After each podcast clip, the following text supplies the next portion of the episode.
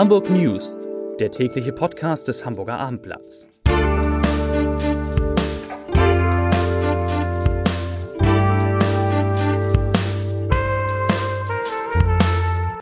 Herzlich willkommen, mein Name ist Stefan Steinlein. Heute sind wieder vier wunderbare Kollegen zu Gast im Abendblatt Podcast Studio. In den Gesprächen mit Ihnen geht es gleich um die Nebenkostenabrechnung für die Hamburger Mieter, um eine Strafanzeige gegen das umstrittene Tierversuchslabor LPT, um ein Start-up aus München, das mit seiner Internetseite jede Wohnungsimmobilie in Hamburg ein Preisschild geben will und um das Hamburger Krimi-Festival. Doch zunächst, wie üblich, drei Nachrichten aus Hamburg. Die erste.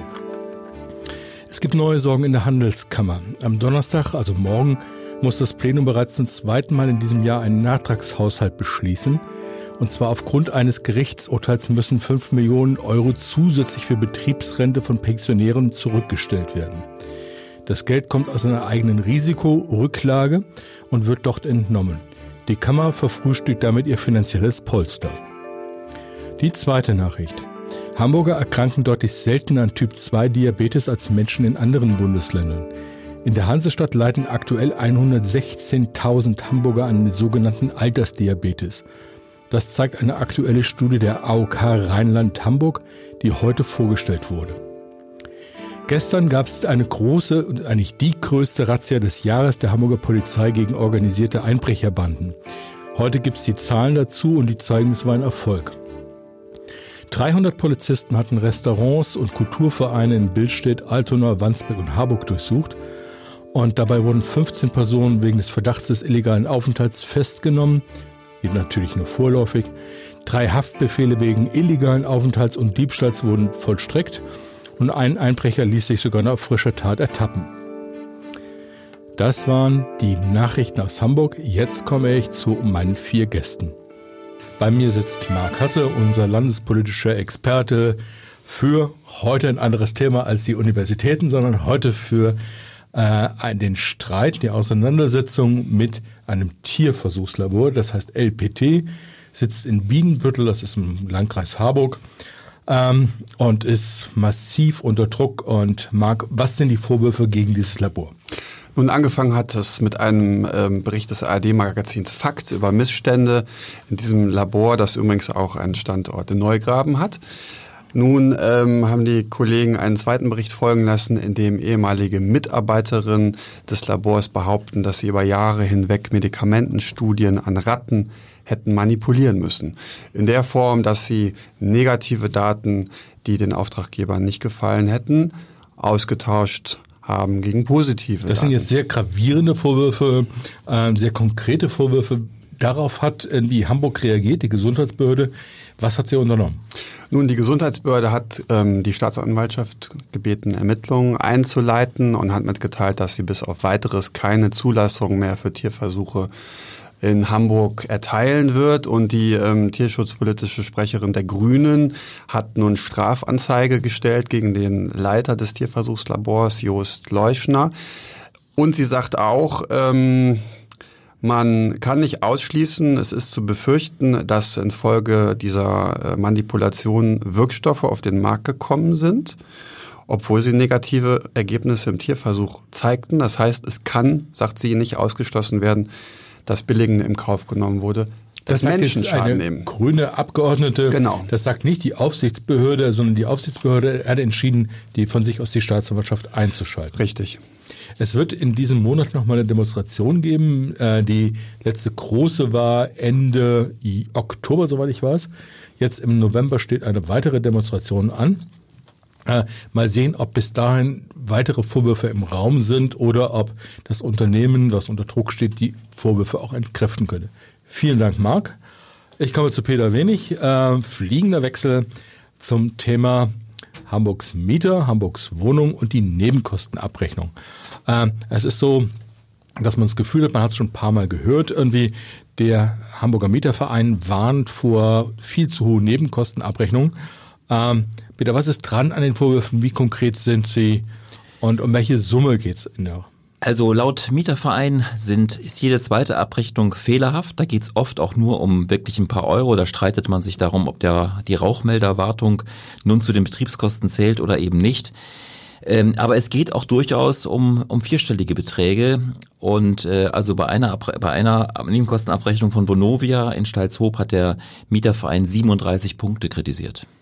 Ähm, 37 Punkte, die dann in der Summe ein vierstelliges Ergebnis brachten, was die Mieter zu viel gezahlt haben. Genau. Und wie hoch schätzt der Mieterverein die Gesamtkosten und die Gesamtschäden ein für die Mieter? Also der Mieterverein glaubt, dass das am Ende des Tages ungefähr äh, 20 Millionen Euro sind, die, die, mit denen die Hamburger Haushalte zu viel belastet werden. Es gibt so eine Faustregel, auch für die, die jetzt nicht dort organisiert sind. Man äh, laut ähm, Betriebskostenspiegel liegen äh, die kalten Betriebskosten, das sind die normalen Geschichten äh, wie äh, Fahrstuhl, Müll, Straßenreinigung bei ungefähr zwei Euro den Quadratmeter im Schnitt und für Heiz Heißwasser und für Heizung zahlt man ungefähr ein Euro und zehn. Das heißt, wer deutlich mehr als 3,10 Euro zahlt, sollte entweder das online checken, das geht sogar kostenlos über ein spezielles Tool, das werden wir morgen im Abendblatt beschreiben, und äh, oder halt zum Mieterverein gehen oder zu einer anderen Organisation und das genau checken lassen. Dann muss ich aber Mitglied sein und Mitgliedsbeitrag auch zahlen. Oder also für die, das Online-Checken ist kostenlos, ersetzt mhm. aber keine Rechtsberatung. Wenn man aber, äh, dann muss man dort logischerweise Mitglied sein. Es gibt eine ganz wichtige Frist. Man muss innerhalb eines Jahres nach dem Erhalt der, der Nebenkosten der Betriebskostenabrechnung reagieren. Selbst dann, wenn sie fehlerhaft ist und man meldet sich erst nach 13 Monaten, ist es verjährt und man muss den Betrag zahlen. Deshalb okay. muss man diese Frist unbedingt beachten. Jetzt ist es ja auch so, dass auch der Vermieter an, an Fristen gebunden ist. Der Vermieter muss die äh, Nebenkostenabrechnung vorlegen bis zum Ende des darauffolgenden Kalenderjahres. Genau. Ist das richtig? Und wenn er das nicht tut, dann hat man als Mieter, profitiert man als Mieter auf jeden Fall. Mhm. Ähm, Nochmal einmal zu den Hauptbeträgen, die zustande kommen. Sind es denn falsche Heizkostenabrechnungen, die in erster Linie mal auf diese 20 Millionen einzahlen? Nein, oder es, was sind, ist es geht wirklich sehr stark um, um strittige Beträge. Also es ist ähm, es ist, wäre auch völlig falsch, den Vermietern grundsätzlich da bösen Willen zu unterstellen. So machen beispielsweise, ähm, entstehen oft hohe Summen bei ähm, Leuten, die ihre Eigentumswohnung vermieten, weil sie glauben, dass das, was jeder Eigentumsbesitzer kennt, äh, man bekommt dann den Verwaltungskostenschlüssel, man zahlt dann vielleicht 400, 500 Euro für seine 100 Quadratmeter Wohnung, man könnte, man denkt dann, das muss jetzt halt der, der Mieter zahlen. Da sind aber auch Kosten drin, beispielsweise die in einer Nebenkostenabrechnung nicht zu suchen haben. Und mhm. die flöht dann der, ähm, äh, der Mieterverein raus. Und da muss man die natürlich am Ende des Tages auch nicht zahlen. Aber dahinter steckt kein böser Wille, sondern meistens entschuldigt sich dann sogar der kleine Eigentümer. Okay. Ähm, ja, Sie haben mitbekommen, man kann sich dagegen wehren, man kann es überprüfen. Wie es geht, lesen Sie im Abendblatt und auf abendblatt.de. Vielen Dank, Peter Wenig. Zu Gast im Studio ist heute wieder Steffen Preisler, wie gestern schon. Steffen, wir wechseln das Thema.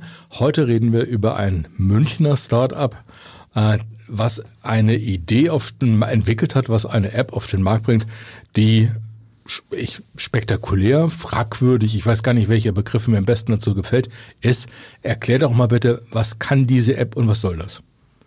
Ja, es ist, vor all, es ist auf alle Fälle neu im Bereich der Immobilien. Das Internetportal bietet also für alle rund 970.000 Wohnimmobilien in Hamburg ein Preisschild an. Unabhängig davon, ob jetzt der Eigentümer seine Wohnung überhaupt verkaufen will oder nicht. Das heißt, ich klicke mit einer Maus auf ein bestimmtes oder mit äh, in der App, wie auch immer, mit dem Finger auf ich ein bestimmtes gebe eine Gebäude. Straße ein, hm meinetwegen Iselstraße und dann bekomme ich äh, erste Preisangaben zu den Wohnungen, die dort sind. Und wo kommen die Preisangaben her? Ist das eine Faustformel? Ist es der Mietenspiegel? Was liegt dem zugrunde? Es ist auf alle Fälle ein äh, Computerprogramm. Es laufen da verschiedene Daten ein, die öffentlich zugänglich sind. Es gibt ja jetzt schon Programme, wo man also Straßen sehen kann und da weiß man dann, in dieser Straße müssen pro Quadratmeter Wohnfläche so und so viel 1000 Euro bezahlt werden. Aber das Programm kann ja nicht unbedingt erkennen oder vielleicht doch, wie groß dieses Haus ist, wie viel Grundfläche es hat, äh, wie viele Wohnungen, vielleicht wenn es Mietwohnungen sind, in dem Haus drin sind. Also bei Mehrfamilienhäusern ist ohnehin nur ein Preis und das ist ein sogenannter Abpreis. Also man sagt jetzt in der Isestraße ab 637.000 Euro könnte ich da eine Wohnung kaufen. Man weiß jetzt nicht, wie, wie groß diese Wohnung ist. Äh, bei Einfamilienhäusern oder Doppelhäusern äh, sind die Angaben dann natürlich konkret auf das einzelne Objekt gemünzt. Und sie werden eben mit diesem Programm generiert, indem man sozusagen von der Grundstücksfläche des Einfamilienhauses eine Schätzung ableitet, wie wie groß die Wohnfläche sein kann. Und dann weiß man natürlich auch, in welcher Gegend das Haus steht. Und daraus wird dann dieser Schätzpreis abgeleitet. Und es gibt auch noch eine prozentuale Angabe, wie wie korrekt dieser Preis ist, das bewegt sich meist so, sage ich mal, zwischen 45, 35 und 50 Prozent. Okay, wenn mir das als Eigentümer oder vielleicht auch als Mieter einer Wohnung, äh, die da gezeigt wird, total gegen den Strich geht, ich möchte das nicht, kann ich mich dagegen wehren? Ja, man kann sich von diesem Portal sozusagen wieder abmelden, dass das Preisschild verschwindet. Äh, dazu muss man sich aber natürlich an dieses Portal wenden. Man muss sich da äh, anmelden, hat also Aufwand. Und das ist eine Sache, die der Hamburger Datenschützer also sehr kritisch sieht. Das Problem ist, äh, Hamburg ist in diesem Fall nicht zuständig, weil das Unternehmen aus München kommt. Und die Datenschutzstelle in Ansbach wird erst in ein oder zwei Wochen äh, über dieses Geschäftsmodell entscheiden, haben wir heute erfahren. Das heißt, es kann sein, dass diese App in zwei oder drei Wochen schon wieder Geschichte ist oder dass es Auflagen gibt, äh, die über das, den Status von heute deutlich hinausgehen. Das alles ist möglich. Ich bin gespannt. Äh, ich finde es kurios. Ähm, ja. Ähm, kurios ist jetzt nicht unbedingt die richtige, die richtige Überleitung zu äh, meinem Kollegen Volker Behrens. Ähm, denn Volker Behrens und ich wollen uns unterhalten über das Hamburger Krimi-Festival, das gestern Abend eröffnet wurde. Es ist ähm, mit einem der herausragenden britischen Schriftsteller äh, Simon Beckett eröffnet worden. Der hat eine Reihe, die sich rankt um David Hunter, einen forensischen Anthropologen, der im Endeffekt, äh, wie soll ich es beschreiben, ohne allzu eklig zu werden, ähm, Leichen in ihrem Verwesungszustand untersucht und anhand von Larven und äh, anderem Getier Rückschlüsse zieht auf Todesart, Todeszeitpunkt und die ähm, das Opfer überhaupt. Ähm, ja, so viel vorab. Das muss man, glaube ich, mal einmal erklären, ohne ins Detail zu gehen. Volker, wie empfandst du die Lesung mit Simon Beckett? War es etwas Besonderes? War es eine würdige Eröffnung des 13. Krimi-Festivals? Es war auf jeden Fall eine stimmungsvolle Veranstaltung. Das lag natürlich zum einen an dem Autor, der ein sympathisch bescheidener Mann ist. Es lag natürlich auch an dem Text äh, oder an seinen Texten über, überhaupt, die eine Mischung trotz des ekligen Gegenstandes aus spannenden und humorvollen Elementen stets rüberbringen. Und er hatte sein äh, neuestes Buch mitgebracht, Die ewigen Toten, äh, in dem es um eine mumifizierte Leiche geht, die auf einem Dachboden eines alten Londoner Krankenhauses gefunden wird. Ich kann so viel verraten, man entdeckt später noch eine zweite Leiche, aber mehr sage ich nicht dazu, um die Spannung nicht zu nehmen. Es ist ein tolles Buch, ein spannendes Buch.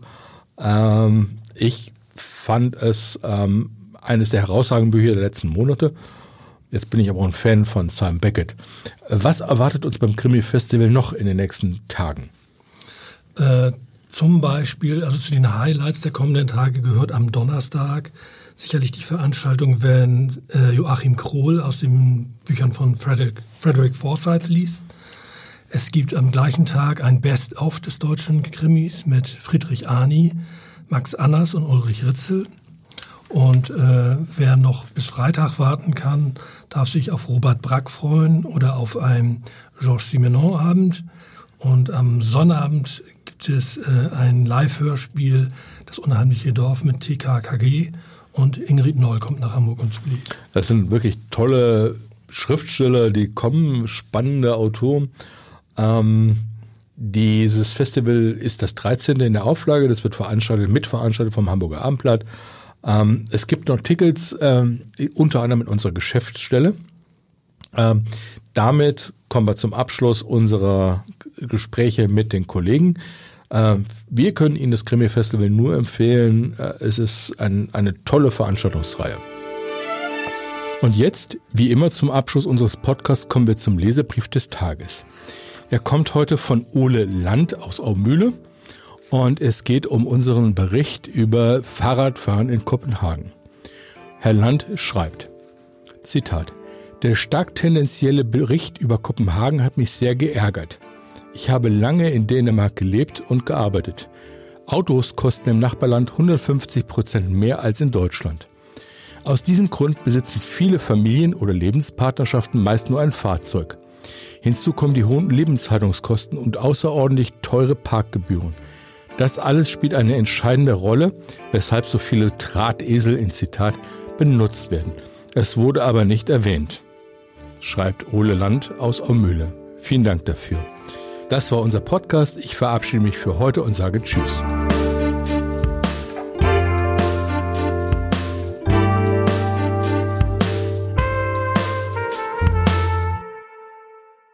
Weitere Podcasts vom Hamburger Abendblatt finden Sie auf abendblatt.de slash podcast.